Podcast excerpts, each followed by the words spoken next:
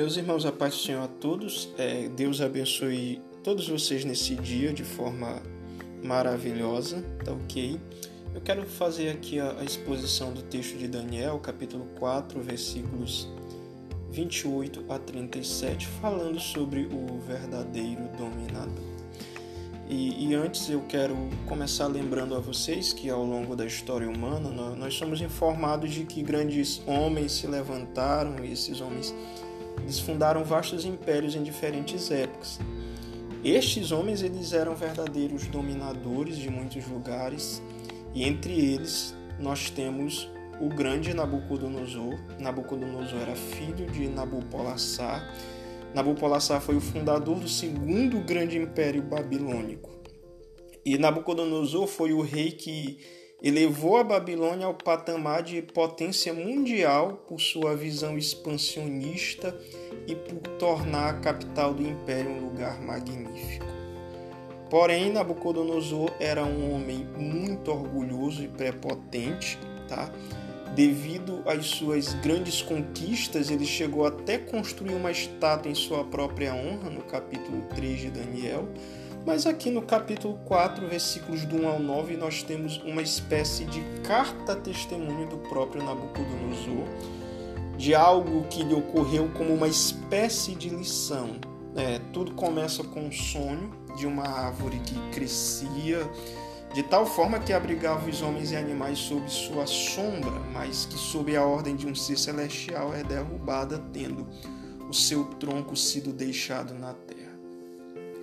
Nós somos informados que, que nenhum dos sábios da Babilônia conseguiu interpretar o sonho, mas Daniel declarou ao rei o significado deste sonho. O significado é que se tratava do próprio rei que, como uma grande árvore, havia crescido e se tornado forte, mas que, devido à sua prepotência, seria punido de forma corretiva, perdendo seu reino, para reconhecer que o Altíssimo era o verdadeiro dominador. Lá nos versículos 19 a 25.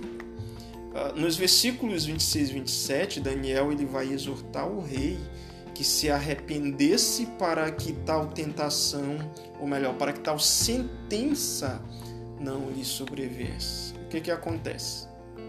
Diante de tudo isso, ao que parece, o orgulhoso Nabucodonosor esqueceu né, do sonho e da advertência, do apelo de Daniel, de forma que nos versículos 28 a 30, nós somos informados que um dia ele estava andando no palácio real da Babilônia e ele diz: Não é esta grande Babilônia que edifiquei para a morada real, pela força do meu poder e para a glória da minha majestade? Gente, Nabucodonosor explode em louvor a si mesmo. E para entendermos profundamente o porquê dessas suas palavras, a gente precisa ver este comentário aqui. Certo dia, em um momento de glorificação própria, o rei começou a se exaltar pelas suas grandes realizações, enquanto caminhava pelo terraço do palácio real. Debaixo de seus pés estava o edifício mais esplêndido que a Babilônia já tinha visto, adornado em ouro com ladrilhos lustrosos de cores brilhantes. Próximo do palácio ficava a montanha artificial e os mágicos jardins suspensos, construído para, construídos para sua rainha das montanhas da Média. Esta era a grande Babilônia de uma pequena cidade de um lado do rio Eufrates, o rei havia dobrado sua área para os dois lados do rio. Ele havia enchido com novas construções e templos, com uma arquitetura distinta. Ele havia cercado com muros conhecidos pela sua altura e largura. Pareias de carruagens podiam correr lado a lado sobre esses muros. Cerca de 210 quilômetros desses muros cercavam a cidade, sem aberturas com portões de bronze, controlavam o acesso à cidade. Do lado de fora dos muros ficava um reservatório de cerca de 220 quilômetros de circunferência, conservando e controlando as águas do Eufrates. Canais para navegação e irrigação cobriam toda a área. Diques e represas alinhavam o Eufrates até o mar, e diversos quebra-mares tornavam o Golfo Pérsico seguro para a navegação com esse tipo de visão enchendo sua mente, é, podemos imaginar a soberba do rei, aquele que já tinha tudo glorificou-se a si mesmo. Não é esta grande Babilônia ó, que ele diz que eu edifiquei para a glória da minha magnificência, inflado de amor próprio a ponto de explodir, ele ruiu em um abismo de trevas espirituais e mentais. Por quê? Porque, pessoal, Deus ele não se esqueceu da punição de Nabucodonosor, não. Nabucodonosor esqueceu um ano depois, mas Deus tem memória boa. De forma que nos versículos 31 a 33, quando ele ainda estava falando, a sentença vai cair sobre a sua cabeça como um meteoro, né? O rei ainda estava falando quando veio uma voz do céu e a ti se diz, ó rei Nabucodonosor, o reino te foi tirado. Serás expulso do meio dos homens e tua morada será com os animais do campo te farão comer grama como os bois e passarão sete tempos até que reconheça que o Altíssimo tem domínio sobre o reino dos homens e o dá a quem quer. Na mesma hora, a palavra se cumpriu sobre Nabucodonosor e ele foi expulso do meio dos homens e começou a comer grama como os bois. E o seu corpo foi molhado pelo orvalho do céu, até que lhe cresceram pelos como as penas da águia e as suas unhas como as das aves. Gente, a punição humilhante de Nabucodonosor cumpriu seu propósito. Ele reconheceu que, apesar de toda a sua glória como rei, Deus é e sempre será o verdadeiro dominador sobre todas as coisas. E em suas palavras de reconhecimento, depois de recuperar sua sanidade mental, ele faz declarações poderosas sobre esse domínio.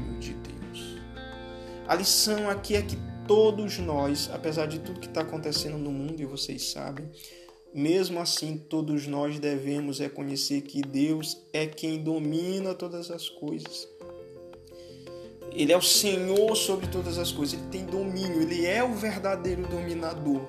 E quais são os aspectos do seu domínio? Né? Nas palavras de Nabucodonosor, agora, nós vamos ver três aspectos, é, não só nas palavras, mas em todo o texto aqui relatado, nós vamos ver três aspectos importantes do domínio de Deus, o verdadeiro dominador.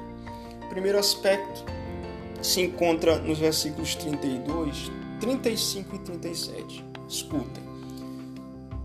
Na sentença do 32 é dito assim: Será expulso do meio dos homens e a tua morada será com os animais do campo te farão comer grama com os bois e passarão sete tempos até que reconheças que o Altíssimo tem domínio sobre o reino dos homens e o dá a quem quer. Agora, agora observe o versículo 35. E ele age, isso aqui é Nabucodonosor falando, e ele age no exército do céu e entre os moradores da terra segundo a sua vontade. Agora ele mesmo no versículo 37. Portanto, eu, Nabucodonosor, agora louvo e exalto e glorifico ao Rei do céu. Então vamos ver. Nabucodonosor chama Deus de Rei do céu. No versículo de número no versículo 37, no versículo 35, ele reconhece que Deus age no exército do céu, talvez se referindo aos seres celestiais, anjos, né? E entre os moradores da terra, no versículo 32, diante da sentença diz que ele deveria reconhecer que o domínio de Deus, do Altíssimo, se estende sobre o reino dos homens. Então, o que nós vemos aqui é um domínio de Deus sendo reconhecido tanto no céu como na terra. Então, a primeira coisa que Nabucodonosor reconhece é a extensão do domínio de Deus. Deus, ele é o rei do céu. Ele reina entre o seu exército do céu. Ele age mas ele também faz isso não só lá, ele faz isso também na terra, entre os moradores da terra e reinando sobre o domínio do reino dos homens. Ele domina sobre o reino dos homens. Então, o reino dos homens, a vida na terra não escapa do domínio de Deus. A extensão do domínio de Deus não está restrita ao céu, mas ele domina sobre toda a terra. Isso contrasta com o pensamento dos deístas.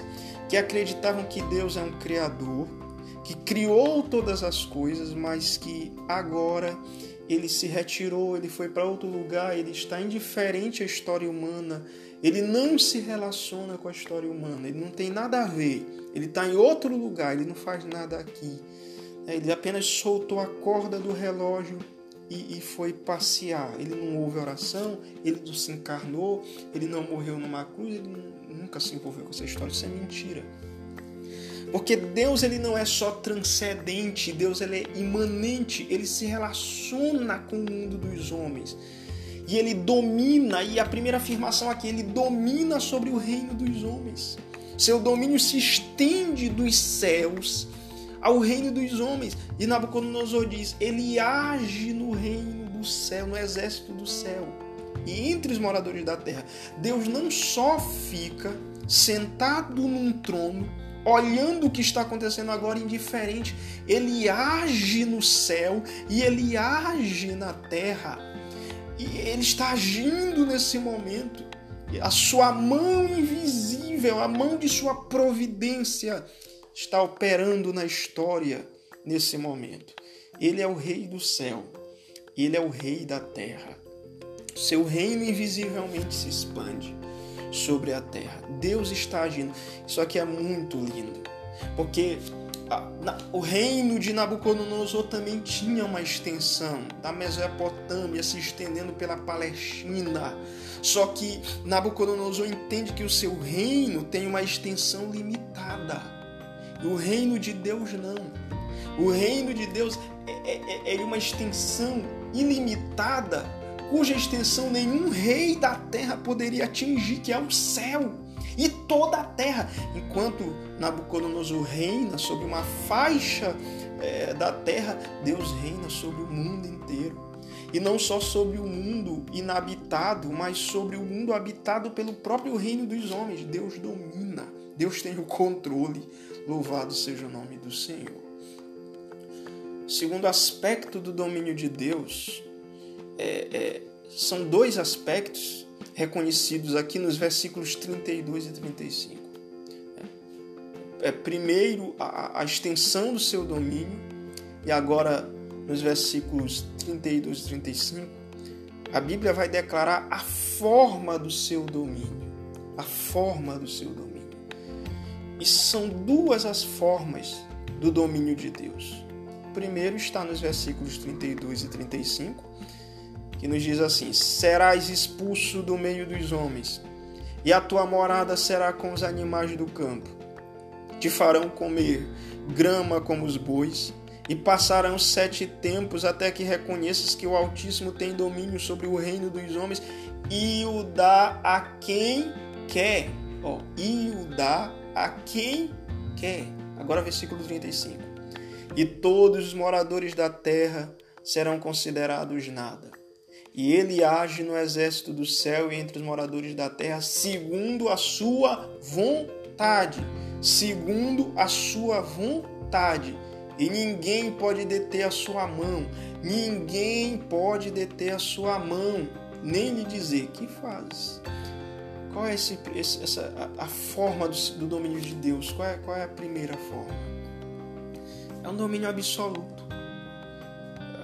Nabucodonosor teria que reconhecer que Deus não só tem domínio sobre o reino dos homens, mas é Ele quem dá quem Ele quer.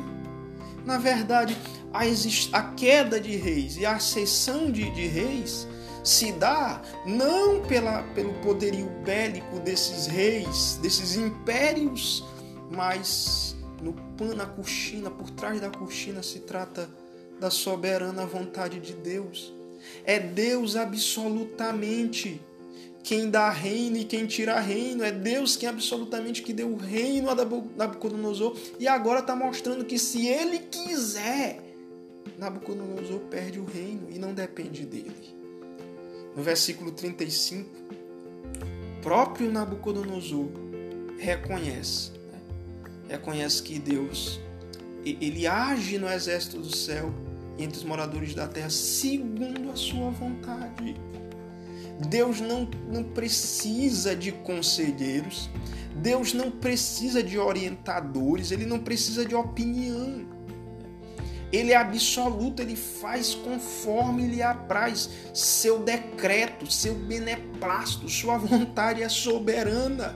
E Nabucodonosor diz: ninguém pode deter sua mão. Quando ele age, ninguém pode se colocar na frente e dizer: eu vou ficar, eu vou parar a atuação aqui. Não, não tem como.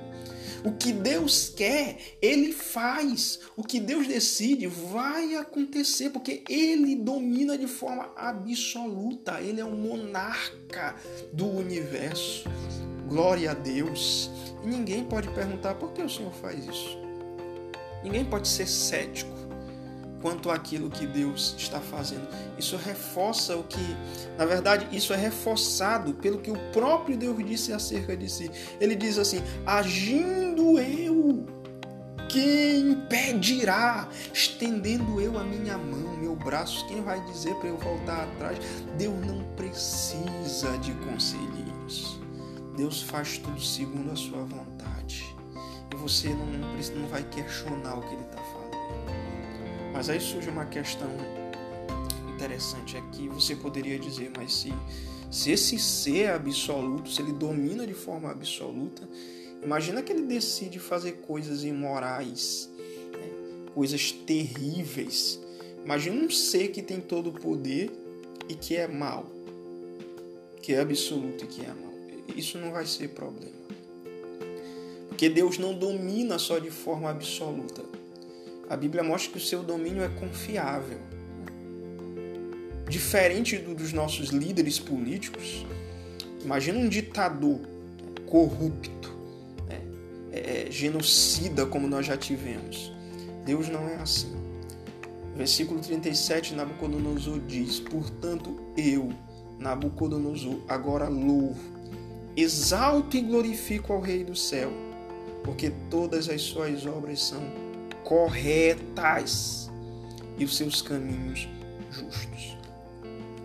Nabucodonosor olha para si e entende que ele foi um monarca mau, injusto muitas vezes, mas o seu o seu próprio castigo merecido faz ele entender que Deus é diferente dele, que Deus age de forma correta, inclusive lhe castigando por aquilo que ele merecia. Deus é justo.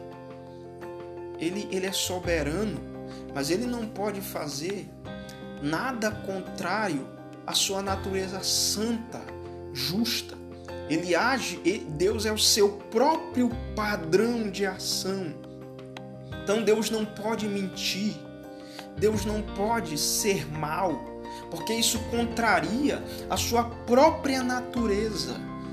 Ele é absoluto, mas é essencialmente justo e bom, e ele sempre age de forma correta, sem consultar livros de direito, de leis. Ele é o próprio padrão de si mesmo. Ele age de acordo consigo mesmo. A partir do momento que Deus é o padrão de justiça, todas as suas obras são justas e verdadeiras e corretas. O domínio dele é confiável. Queridos, em último lugar, último aspecto do domínio de Deus, reconhecido por Nabucodonosor, expressado nesses textos, já no versículo de número 34. Isso aqui é, é o ponto máximo do verdadeiro dominador que Nabucodonosor reconhece.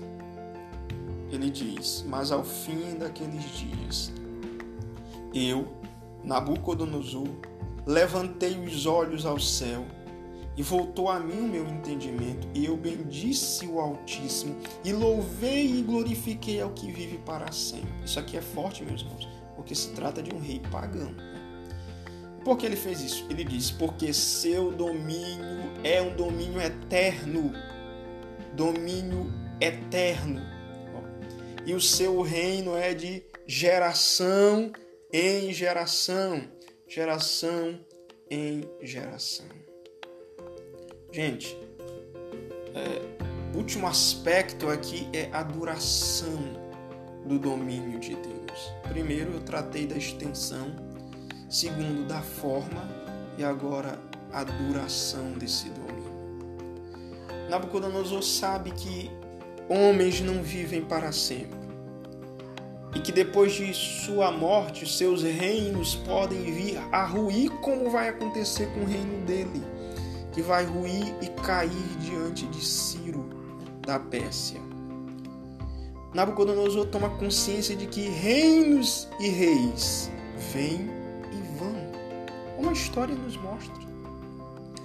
Quantos impérios estiveram de pé? Quantos impérios caíram? Mas quando Nabucodonosor olha para o verdadeiro dominador, ele diz: o domínio dele não.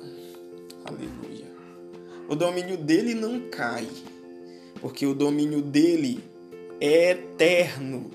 O seu domínio é eterno. Ninguém vai colocar um fim no seu reino. Não adianta é eterno, o seu domínio é eterno e o seu reino é de geração em geração. Vai geração, vem geração, e ele continua absoluto no seu trono de glória. Reis se levantam e caem, domínios vêm e vão, mas o reino de Deus é eterno. O seu domínio dura para sempre, dura para sempre.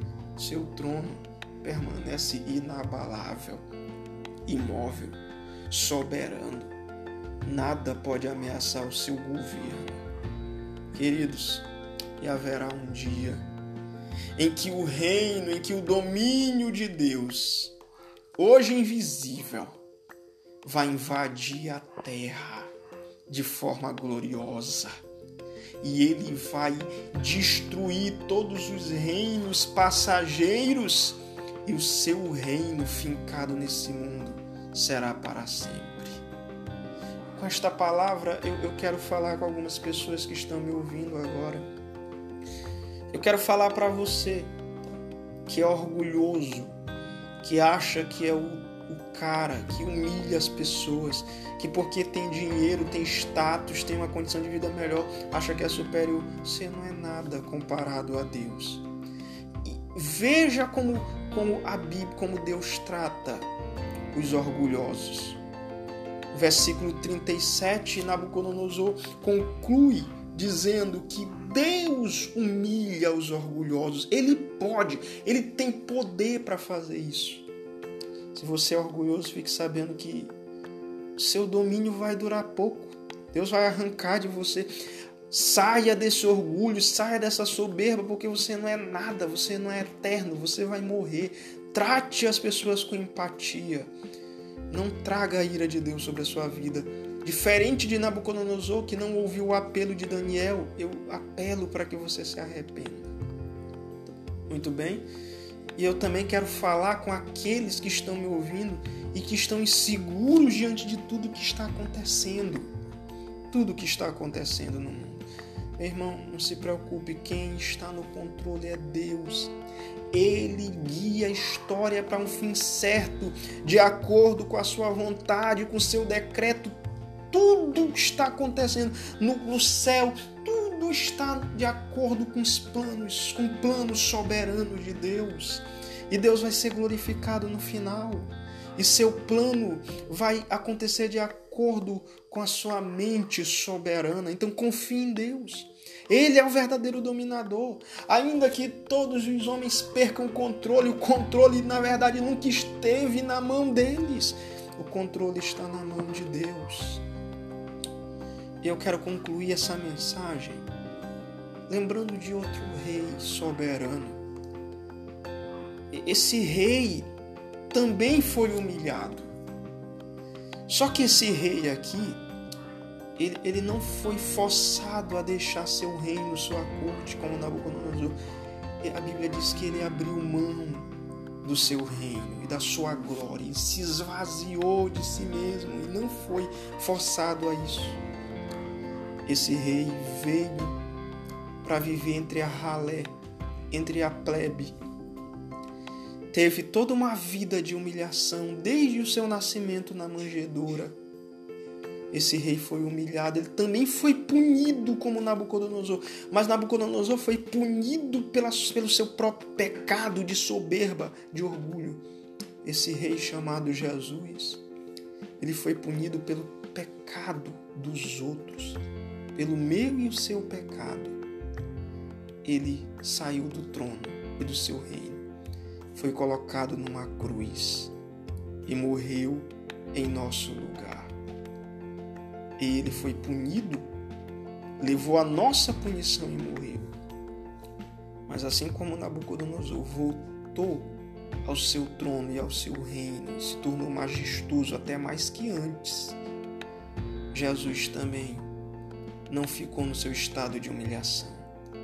Ao terceiro dia ele foi ressuscitado e foi elevado ao seu trono de glória à direita de Deus, e ele está vivo, e ele sim é o Rei dos Reis e Senhor dos Senhores. E o que é que eu faço? Talvez você pergunte diante desse rei que está voltando para reinar sobre esse mundo. Você quer participar do, do seu domínio? Se arrependa dos seus pecados, creia no Evangelho e aceite que Ele é o verdadeiro dominador. Você querendo ou não, todo joelho se dobrará e toda língua confessará que Jesus Cristo é o Senhor. Portanto, Ele manda que você faça isso agora. Seja salvo do pecado e da condenação e da ira. Não seja um Nabucodonosor. Não resista. Reconheça. Não seja ele no começo, seja um Nabucodonosor no final. Que abre mão de tudo para reconhecer que Deus é o verdadeiro dominador e que ele dependia dele. Corra para Jesus agora e faça isso nesse dia. Amém.